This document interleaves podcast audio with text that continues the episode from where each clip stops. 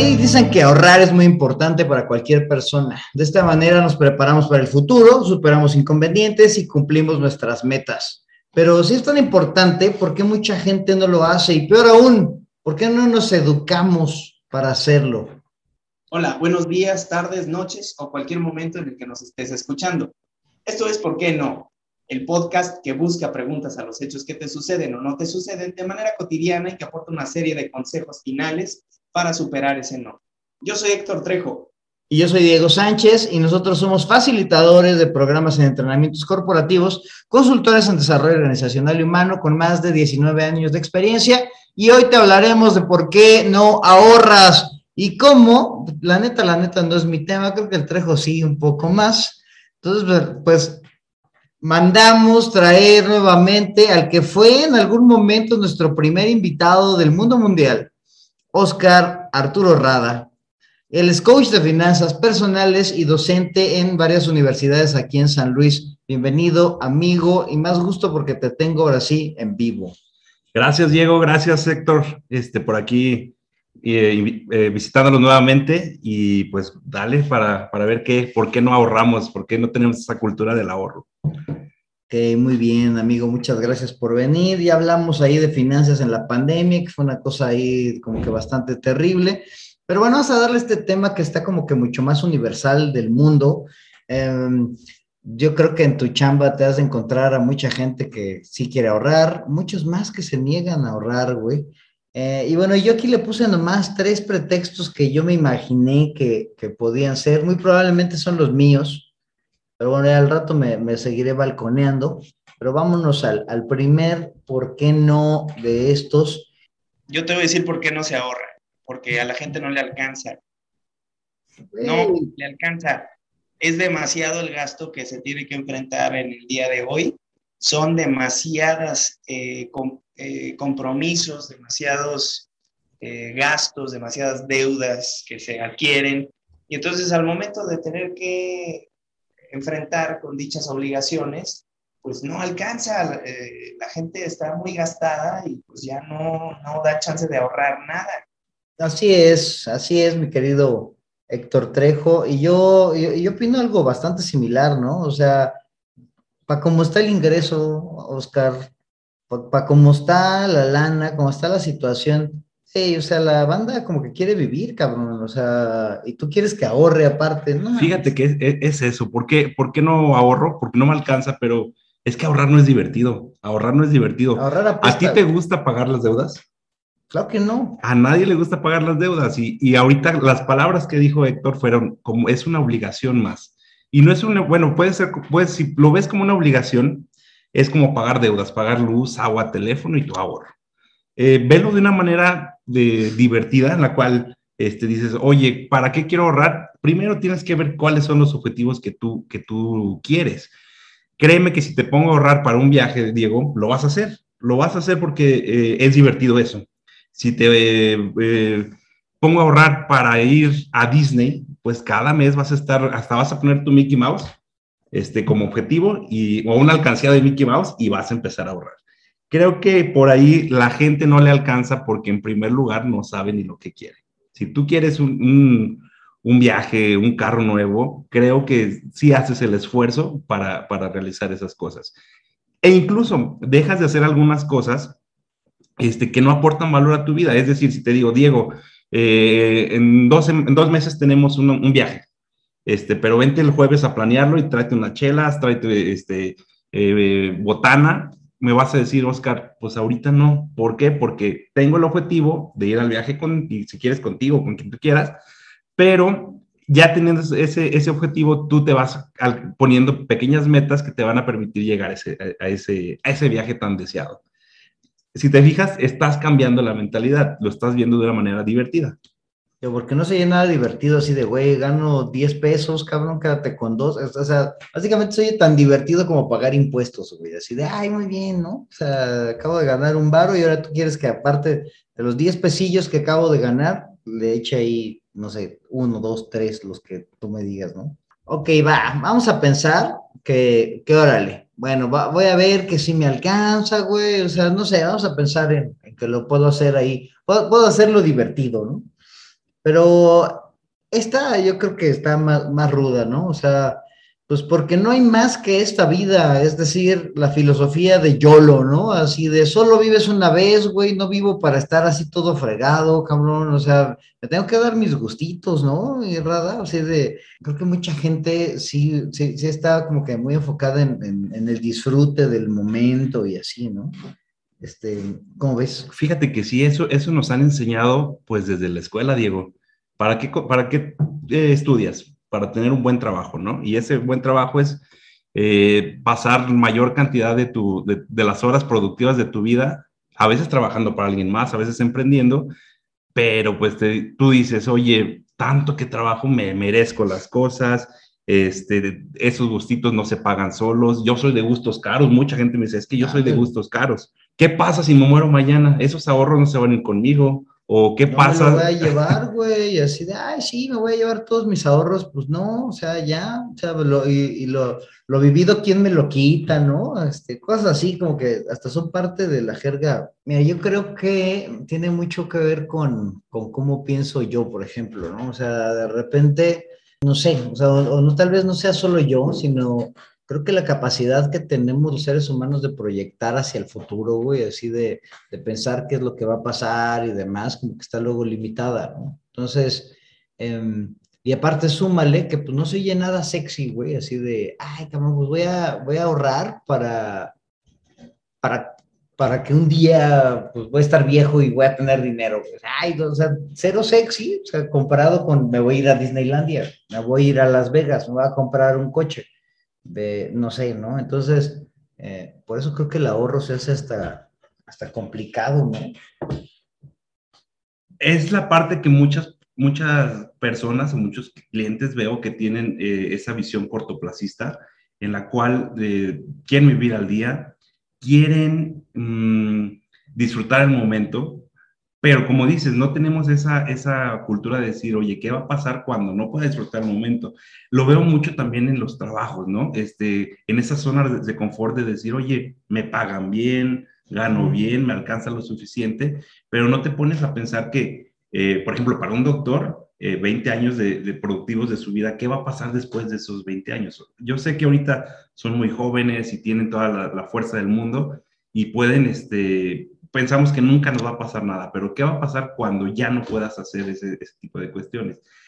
Eh, eh, muchas ideas vienen de el Dios proveerá o, ya veremos eso cuando pase. Pero si no empiezas a estructurarte desde ahorita es cuando vas a tener los, los, problemas o vas a estar dependiendo de alguien más. Eh, por ahí, si te fijas, la mentalidad de, de, de, pues, de muchos antepasados era ten 10, 20, 30 hijos y empiezas a, tener desde jóvenes para que te mantengan en un futuro. Lo veíamos en las fiestas familiares, ¿no? En, en Navidad. De las, las, familias que son muy grandes, bueno, por dos o tres andan patrocinándose la cena navideña y todos los demás nada más llegan a invitados. Echan, ahí el gorrito y así. Sí, ¿eh? o sea, eh, y está más interesante que ahora ya las, las generaciones van, van disminuyendo, ¿no? Ya tienes un hijo o dos Pobre de tu hija, güey, le vas a dejar ahí toda la carga, hombre. Si te dijera cuánto cuesta un hijo de 1 a 18 años, este, sin educación universitaria, nada más manutención, lo que es este, em, escuelas, clases especiales, alimentación, doctores, médicos, mucha gente, se, si hacemos las cuentas, se, se va para atrás, ¿no? Está en promedio de 1.5 a 2.5 millones de pesos en México.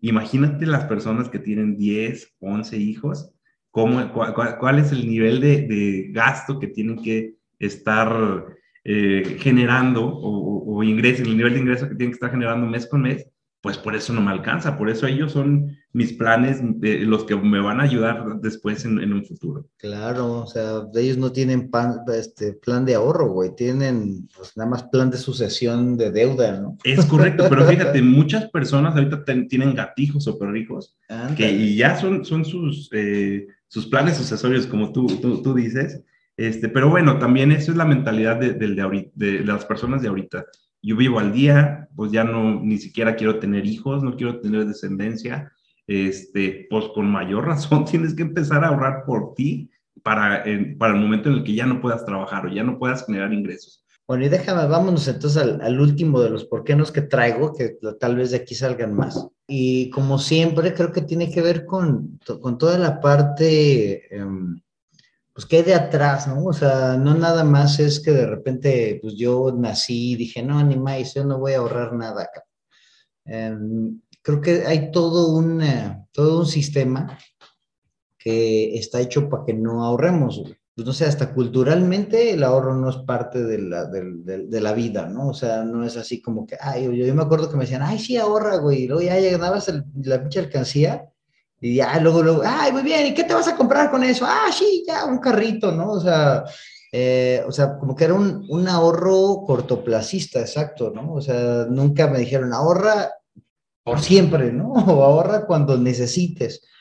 Eh, entonces, creo que hasta los intentos de los papás de, pues de antes y de ahora para que ahorren los niños, eh, pues no están enfocados realmente al ahorro a largo plazo, que es el que normalmente tú, tú me cuentas que es el que deberíamos tener. O sea, el sistema no está hecho para que ahorres. O sea, no nos educamos para ahorrar. Es correcto. No solo el sistema, o sea, el sistema de la educación de nuestros padres, el sistema educativo mexicano, sino, por ejemplo, eh, la mercadotecnia. Es muy importante eh, cómo, si analizas un comercial de algún, de lo que tú quieras, de algún banco, de, de eh, incluso de las ofertas de, de, Soriana, de Julio Regalado, el buen fin, el buen fin te dicen, ahorra este, con estos precios. Te obligan a comprar para ahorrar. Es decir, te, te, hacen creer que estás, que tú cuando gastas dinero estás ahorrando.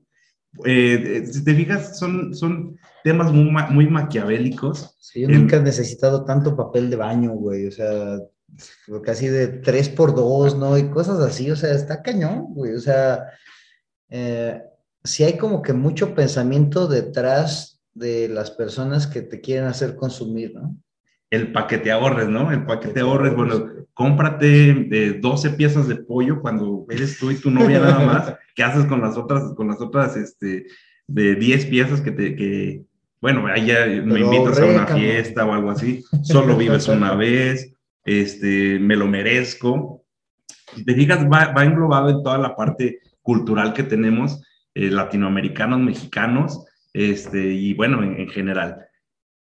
Viene otra vez la parte educativa. Eh, yo creo que por ahí algunas universidades no tienen materias de, finanzas personales. De hecho, te, te, enseñan a ganar dinero, te enseñan a maximizar rendimientos, te enseñan a, que, bueno, hasta el sistema de, te enseñan a gastar, gastar en, en, comprar más cosas para tu empresa para que puedas deducir impuestos. A veces hasta vemos, vemos ese, ese tipo de cuestiones que eh, había compañeros contadores te dicen, oye, compra más para que pagues menos impuestos. hasta te dicen, oye, te tienes un sobrante en impuestos, gástatelo. Pues, ah, sí, claro, bien. en lugar de decir, ahórralo o ponlo en algún, alguna estructura que te dé eh, rendimientos a largo plazo. Eh, normalmente va, te digo, va enfocado mucho a, al tema cultural. Hay, hay veces también que cosas que les funcionaban a nuestros papás, piensan que nos pueden funcionar ahorita y las, y las cosas, créeme que han cambiado muchísimo. Normalmente, eh, bueno, son temas muy, muy escabrosos, pero eh, después los, los, tocamos con más, con más, con más calma. En la compra de una casa, oye, es que es el patrimonio, es lo que tú vas a dejar a tus hijos. Pues sí, pero una casa necesita mantenimiento, necesita este, eh, que les des su manita de gato, genera otros costos, otros gastos extra. Por ejemplo, eh, si compras la casa, bueno, pues tienes que comprar muebles, tienes que ponerle alarma ahorita con lo que es con la, inseguridad que hay en estos, en estos temas, en estos días.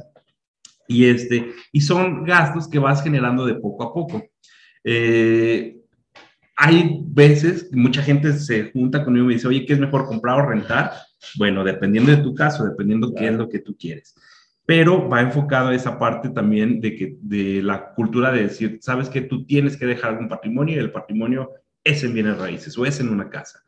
Pues ya cuando la compras, ya después cuando la quieres vender en 20, 30 años, ya no es el mismo patrimonio que tú llegas a tener. Pero bueno, son temas... Tiene que ver con la inmediatez, ¿no, güey? O sea, si no quisiéramos las cosas de inmediato, o sea, lo de los 12 meses sin intereses, por ejemplo, güey. Eh, pues qué chinches, o sea, lo más lógico sería, si, ay, si no te lo puedes comprar ahorita y tienes que guardar 12 meses, pues guardarías 12 meses y luego te lo compras, ¿no? Eh, pero no, güey, yo lo quiero ahorita, güey. O sea, y aparte está en julio regalado, pendejo. O sea, y eso me hace pedir un crédito y eso me hace embaucarme y eso me hace incrementar mis gastos fijos y eso hace que probablemente en algún momento no lo pague y me cobren mil millones de intereses. O sea, eh, creo que el, mecanismo está para eso, ¿no? Ahí es la parte otra vez de la parte sexy que tú dices, oye, ¿qué prefieres? ¿Pagar algo de contado o pagar algo que te cueste más? Ahí yo, yo voy a rebatir un poco, porque muchas veces la clave yo creo que está en la pregunta, ¿para qué voy a ahorrar? Porque ahorrar por ahorrar, es decir, también eh, genera un costo de oportunidad, como dice el estudio de la inmediatez el placer que puedo obtener en este momento eh, me va a beneficiar más en este momento, lo voy a vivir en este momento que, voy a que el placer que puedo recibir a largo plazo. Por otro lado, el valor del dinero en el tiempo no es el mismo. Por eso a veces no hace sentido ahorrar por ahorrar, porque entonces es dinero que después de 20 años va a estar devaluado y por más que hayas este, ahorrado durante 10 años, no te va a alcanzar a lo mejor para eso que tú pensaste.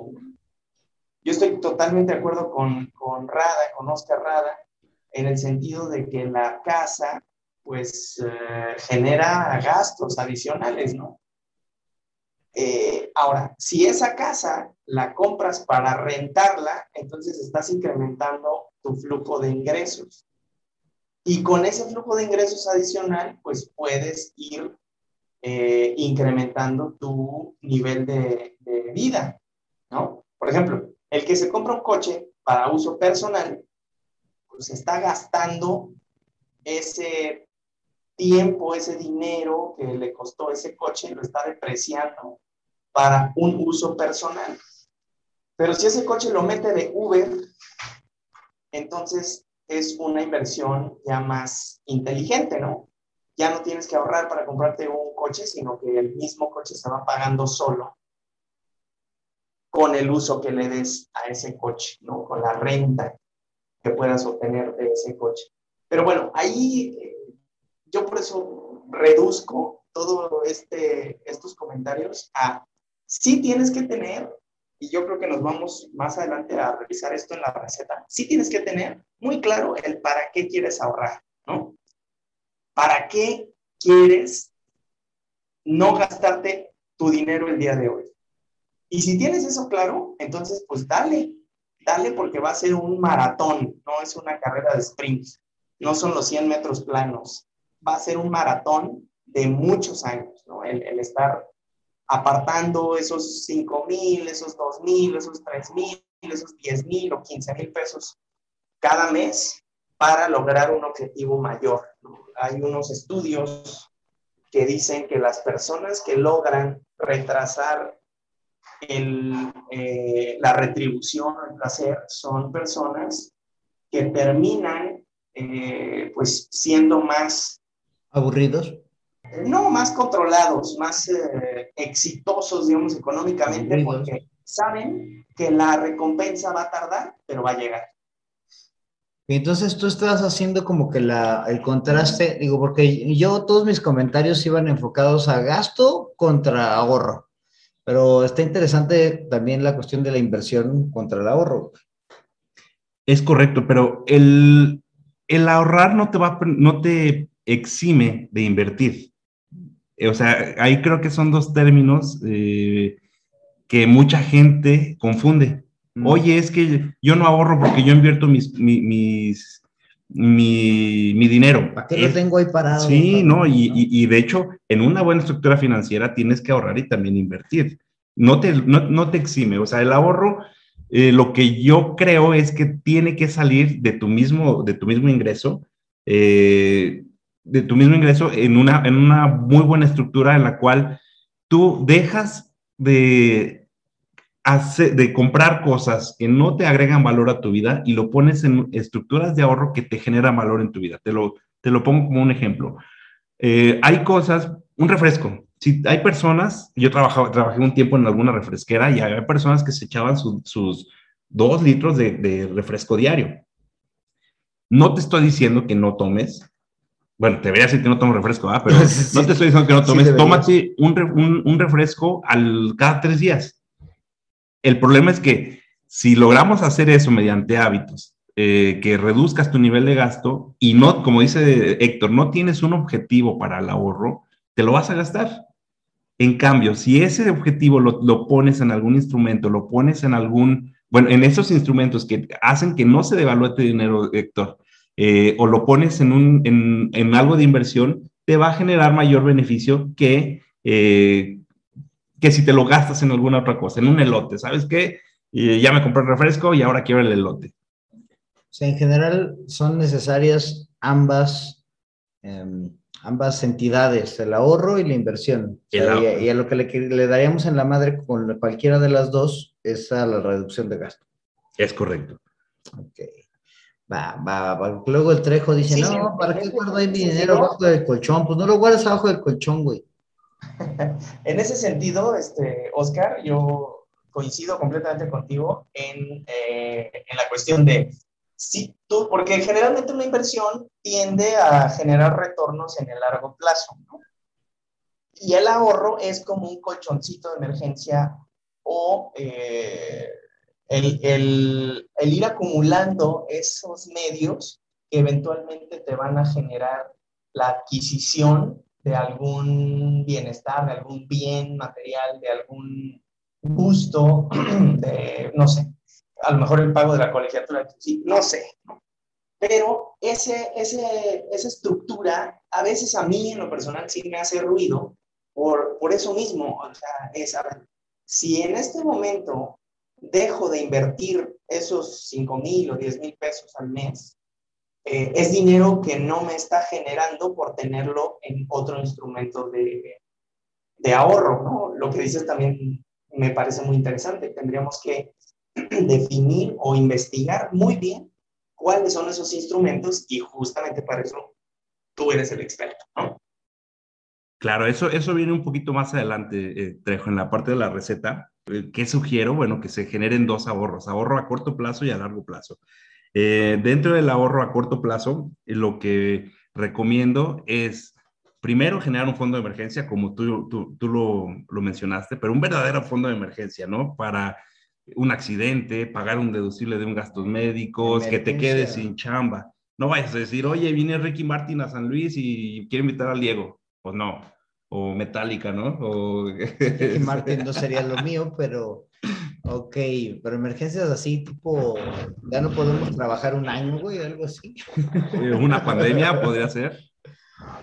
Ok, va. Bueno, pues ya le hemos dado ahí como que el, asunto algunas vueltas y se me hace bueno, pero yo creo que ya es momento de darle soluciones. Entonces, voy a hacer rápidamente una recapitulación de los por qué no, que acabaron siendo cuatro. Primero, ¿por qué no ahorras? Primero, pues porque no me alcanzas. Estoy bien jodido, no tengo más que para vivir y aquí el Rada quiere que ahorre. No me digas eso porque no hay más que esta vida, solo se vive una vez, no me voy a llevar todo ese dinero ni mis instrumentos de ahorro, porque no me enseñaron de chiquito, todo el sistema está hecho para que gaste, para que no ahorre, para que eh, pues no, no, no, tenga que, no, no sienta yo la necesidad de ahorrar y finalmente porque no es conveniente, debería yo estar mejor invirtiendo que andar ahorrando y metiendo mi dinero abajo del colchón. Y esos cuatro, ¿por qué no? Ya nos dieron bastantito de qué hablar. Y bueno, pues vamos a la parte de la receta, mi queridísimo Rada. ¿Qué le dices a la gente que no ahorra? Pues porque no le alcanza. Mira, a las personas que no les alcanza, lo primero que tienen que hacer es analizar de manera profesional en qué se le va todo lo que ganan. Crear hábitos financieros, tanto de consumo como también como de ahorro. El primer, es, entonces, analiza primero tus ingresos, tus ingresos, porque hay gente que no, ni siquiera sabe cuánto gana. Hay gente que, eh, por ejemplo, los fondos de ahorro, los vales de despensa, esos no, los, no los toman como parte de su ingreso.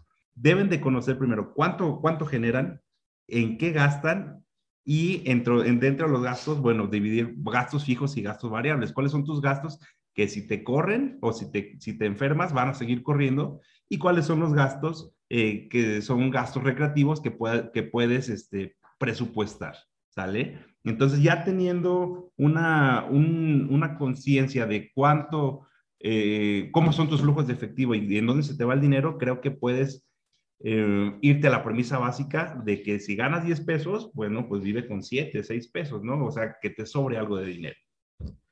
Ok, sí, muy sencillo, güey, pero seguramente no muchos de tus clientes se van a dar cuenta que ganan 10 y gastan 15, ¿no?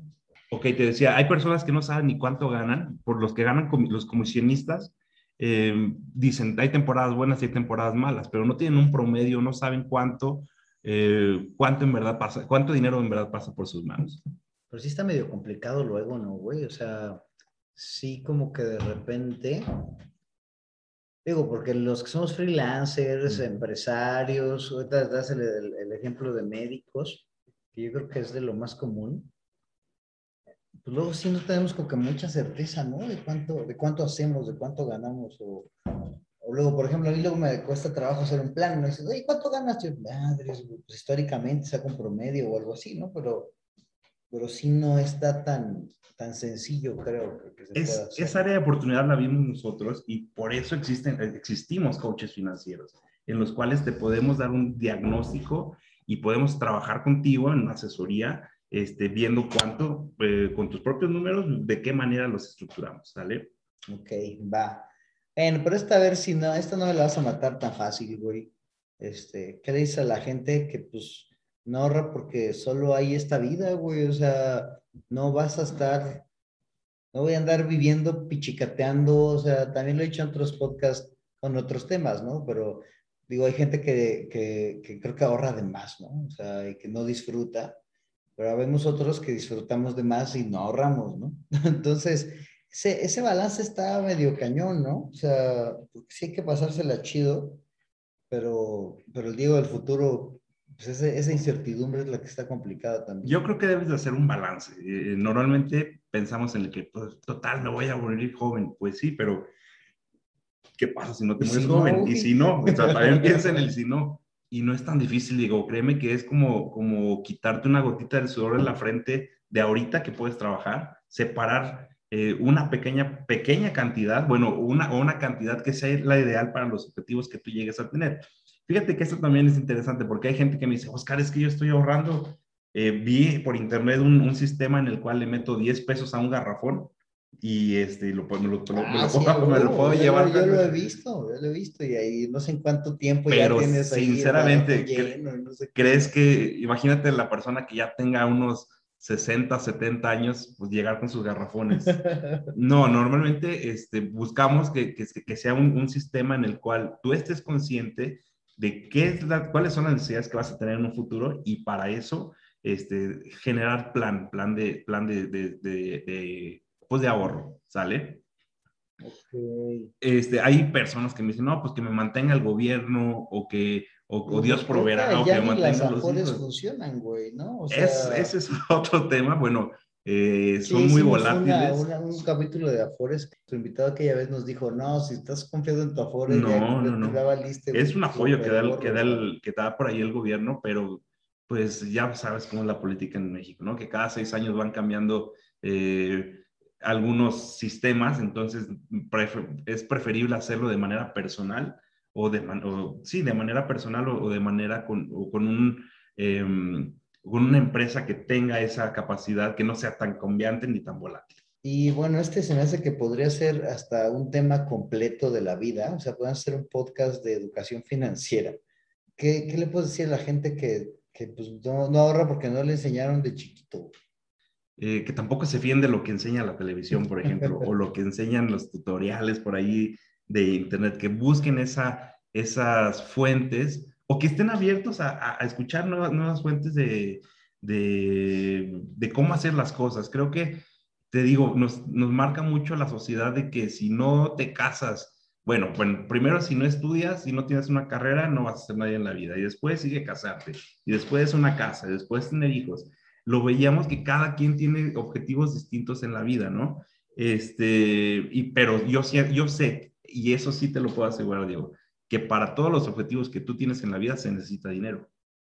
¿Por qué no empezar a generar hábitos No te estoy diciendo que, bueno, no solo de, ahorro, sino hábitos de un buen consumo para este, lograr alcanzar todos esos, esos objetivos financieros que llegues a tener y que inevitablemente los tienes. Pero hábitos de buen consumo, o sea, porque luego yo creo que mucha gente se imagina de, ay, voy a ahorrar, te imaginas así a Rico Macpato, güey, así nadando en su oro, ¿no? Y, y, llegando como que al nivel máximo de ambición este, negativa, ¿no? Del guardar por guardar, o sea, no es tampoco guardar por guardar, ¿no? No, no, no, es, definitivamente es, como decía Héctor, eh, saber para qué quieres el dinero, cuáles son tus objetivos. Mm, si quieres tener hijos, bueno, inevitablemente van a crecer y van a tener eh, vas, a tener que mandarlos a una escuela, pues desde ahí puedes eh, generar ese, ese objetivo que te puede, que puede llegar a ser tu motor para echarle más ganas a la vida, por ejemplo. Ok, es como que hacerlo sexy, ¿no? Es correcto. mucha gente me dice, no, hombre, es que yo no, mis papás nunca me dieron, no sé, un Nintendo o un, este, un juego de video. Y yo ahorita que tengo mis hijos, se los quiero dar eh, sin que ellos batallen. Pues sí, pero hay veces que este, pues incluso a veces los, hijos ni les, ni les gustan los juegos de video, son más los, la mentalidad de los papás de, este, de suplir las carencias que ellos tuvieron de chiquitos. Y eso está bien cañón, ¿no? O sea, creo que gran parte de los motivadores de, de esta generación o de las generaciones de padres es como que darle una buena vida a los hijos, ¿no? Y creo que eh, muchos papás dejan de pensar en sí mismos y en su futuro por darles algo a los hijos en este momento. Entonces, pues, pues, ahorrar se vuelve luego imposible, ¿no? Porque sus prioridades cambian. Y bueno, y, el último que lo agregué aquí porque el Trejo lo, lo dijo y como que me llamó la atención es, eh, pues porque no es conveniente, güey, o sea, pues el, el dinero guardado no es, pierde valor, vaya, no es útil, entonces mejor, sería mejor estar invirtiendo constantemente que estar ahorrando, ¿no? Te decía, a veces el ahorro y la inversión no se eximen. Lo que tienes que eh, separar es, bueno, lo que nosotros recomendamos es que separes en dos partes el ahorro. Bueno, primero que te estructures a que te sobre dinero. Cuando te sobra dinero...